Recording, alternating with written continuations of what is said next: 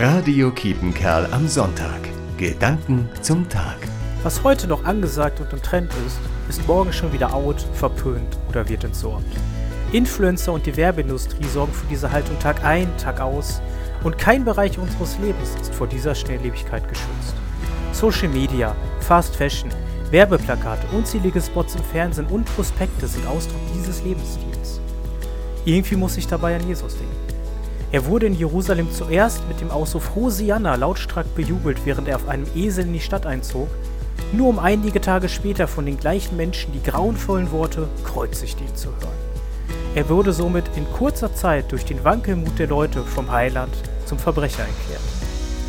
Um der Schnelllebigkeit ein wenig zu entgehen, werde ich heute an Palmsonntag mit meiner Familie unseren üblichen Spaziergang durch die Baumberge machen, während wir über gemeinsam Erlebtes sprechen und zukünftige Pläne. Denn ich bin mir sicher, dass diese Menschen, genauso wenig wie Gott, sich niemals von mir abwenden werden. Lars Reichert, Selten. Radio Kiepenkerl am Sonntag. Gedanken zum Tag.